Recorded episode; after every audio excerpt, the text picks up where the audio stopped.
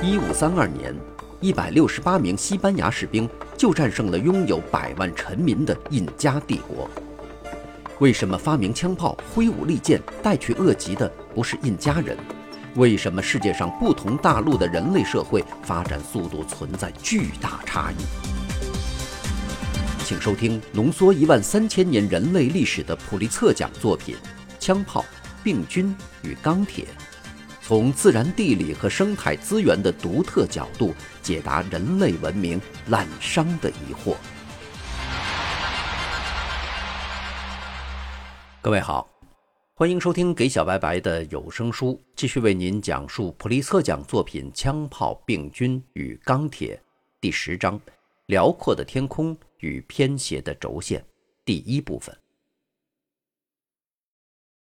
我们在世界地图上比较一下各大陆的形状和轴线走向，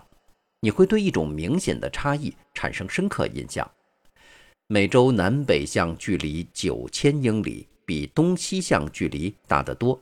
它们的东西最宽处只有三千英里，最窄处在巴拿马地峡仅为四十英里。就是说，美洲的主轴线是南北向的。非洲的情况也是一样，只是程度没有那么大。相形之下，欧亚大陆的主轴线是东西向的。那么，大陆轴线的走向差异对人类历史有什么影响呢？本章将要讨论我所认为的轴线走向的差异所产生的巨大的，有时是悲剧性的后果。轴线走向影响了作物和牲口的传播速度，可能还影响文字、车轮和其他发明的传播速度。这种基本的地理特征，在过去五百年中对印第安人、非洲人和欧亚大陆人十分不同的经验的形成起了巨大促进作用。粮食生产的传播对于了解在枪炮、病菌和钢铁的出现方面的地理差异。同粮食生产的起源一样，证明是决定性的。关于粮食生产的起源问题，在前几章我们已经考察过了。正如在第五章所看到的，这是因为地球上独立出现粮食生产的地区多则九个，少则五个。然而，在史前时期，除了这少数几个粮食生产的发源地外，在其他许多地区也有了粮食生产。所有这些其他地区之所以出现粮食生产，是由于作物、牲口以及栽种作物和饲养牲口的知识的传播；在某些情况下，则是由于农民和牧人本身迁徙的结果。粮食生产的这种传播的主要路线是从西南亚到欧洲、埃及和北非、埃塞俄比亚、中亚和印度河河谷，从萨赫勒地带。和西非到东非和南非，从中国到热带东南亚、菲律宾、印度尼西亚、朝鲜和日本，以及从中美洲到北美洲。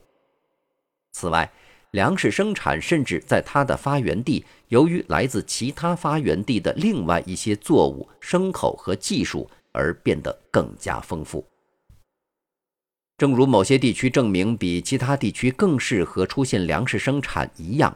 粮食生产传播的难易程度在全世界也是大不相同的。有些从生态上看十分适合于粮食生产的地区，在史前期根本没有学会粮食生产。虽然粮食生产的一些地区就在他们附近，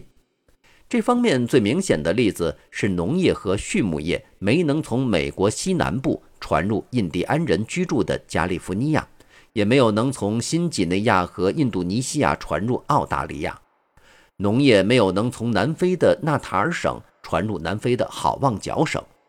即使在所有那些在史前期传播了粮食生产的地区中，传播的速度和年代也有很大差异。在一端是粮食生产沿东西轴线迅速传播。从西南亚向西传入欧洲和埃及，向东传入印度和河谷；从菲律宾向东传入波利尼西亚。在另一端是粮食生产沿南北轴线缓慢传播，以每年不到零点五英里的速度从墨西哥向北传入美国的西南部。玉米和豆类以每年不到零点三英里的速度从墨西哥向北传播，在公元九百年左右成为美国东部的多产作物。美洲驼以每年不到零点二英里的速度从秘鲁向北传入厄瓜多尔。与此形成鲜明对比的是。西南亚向西传入欧洲和埃及，向东传入印度和河谷的平均速度是每年零点七英里；从菲律宾向东传入波利尼西亚是每年三点二英里。如果不是像我过去的保守估计和某些考古学家现在所假定的那样，迟至公元前三千五百年玉米才得到驯化。而是像大多数考古学家过去经常假定的那样，玉米驯化的年代要大大提前，那么上述差异甚至可能更大。在全套作物和牲口是否得到完整传播这方面，也存在巨大差异，从而又一次意味着传播所碰到的障碍有强弱之分。例如，虽然西南亚的大多数始祖作物和牲口，的确向西传入了欧洲，向东传入印度和河谷，但在安第斯山脉驯养的哺乳动物——美洲驼、羊驼和豚鼠，在哥伦布以前没有一种到达过中美洲。这种未能得到传播的令人惊异的现象，迫切需要予以解释。毕竟。中美洲已有了稠密的农业人口和复杂的社会，因此毫无疑问，安第斯山脉的家畜大概是提供肉食、运输和毛绒的重要来源。然而，除狗外，中美洲完全没有土生土长的哺乳动物来满足这些需求。不过，有些南美洲作物还是成功的到达了中美洲，如木薯、甘薯和花生。是什么选择性的障碍让这些作物通过，却筛选掉美洲驼和豚鼠呢？对于物种传播的这种地理上的难易差别，有一个比较巧妙的说法，叫做“抢先驯化现象”。大多数后来成为我们作物的野生植物，在遗传方面因地而异，因为在不同地区的野生祖先种群中已经确立了不同的遗传突变体。同样。把野生植物变成作物所需要的变化，原则上可以通过不同的新的突变或产生相同结果的不同的选择过程来予以实现。根据这一点，人们可以考察一下在史前期广泛传播的某种作物，并且问一问它的所有变种是否显示了同样的野生突变或同样的转化突变。这种考察的目的是要断定这种作物是在一个地区发展起来的，还是在几个地区独立发展起来的。如果对新大陆的古代作物进行这种遗传分析，其中有许多证明是包括两个或更多的不同的野生变种，或两个或更多的不同的转化突变体。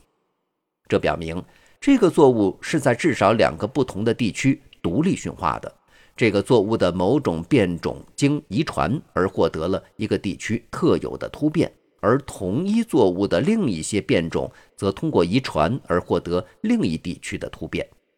根据这个基本原理，一些植物学家断定说，利马豆、菜豆和辣椒全都在至少两个不同的场合得到驯化，一次是在中美洲，一次是在南美洲，而南瓜属植物和种子植物梨。也至少独立驯化过两次，一次是在中美洲，一次是在美国东部。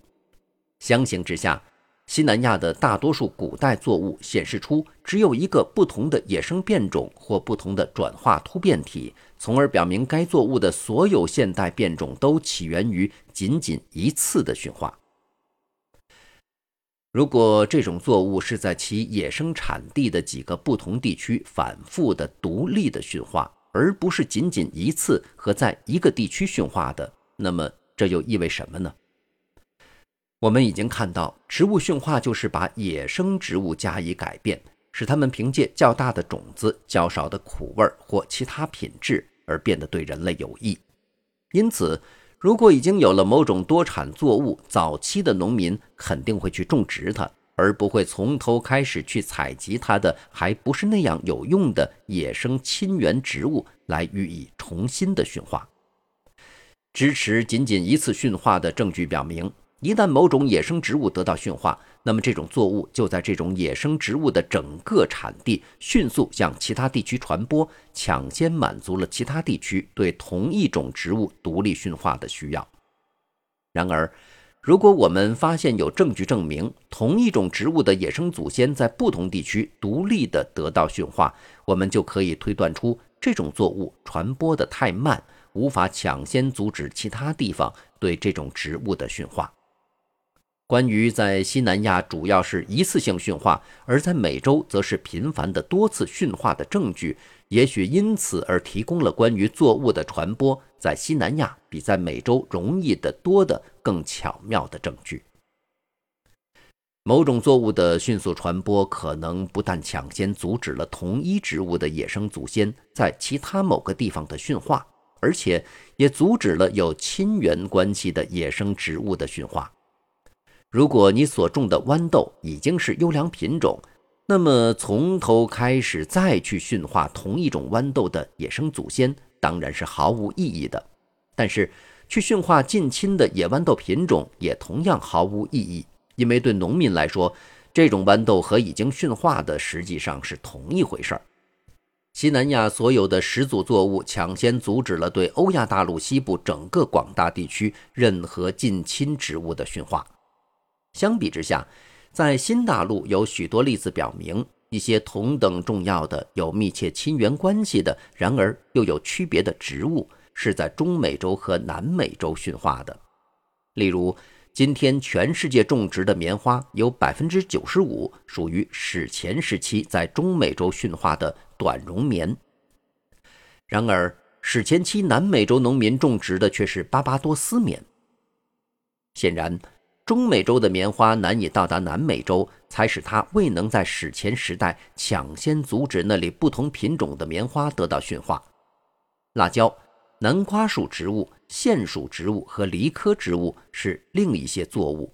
它们的一些不同的，然而有亲缘关系的品种是在中美洲和南美洲驯化的，因为没有一个品种的传播速度能够快到抢先阻止其他品种的驯化，因此。许多不同的现象归结为同一个结论：粮食生产从西南亚向外传播的速度要比在美洲快，而且也可能比在非洲撒哈拉沙漠以南的地区快。这些现象包括：粮食生产完全未能到达某些生态条件适合于粮食生产的地区；粮食生产传播的速度和选择性方面存在着差异。以及最早驯化的作物是否抢先阻止了对同一种植物的再次驯化，或对近亲植物的驯化方面也存在差异。粮食生产的传播在美洲和非洲比在欧亚大陆困难，这又是怎么一回事呢？感谢您收听这期的节目，在下期节目里面就来回答这个问题。这里是给小白白的有声书，下期节目我们再见。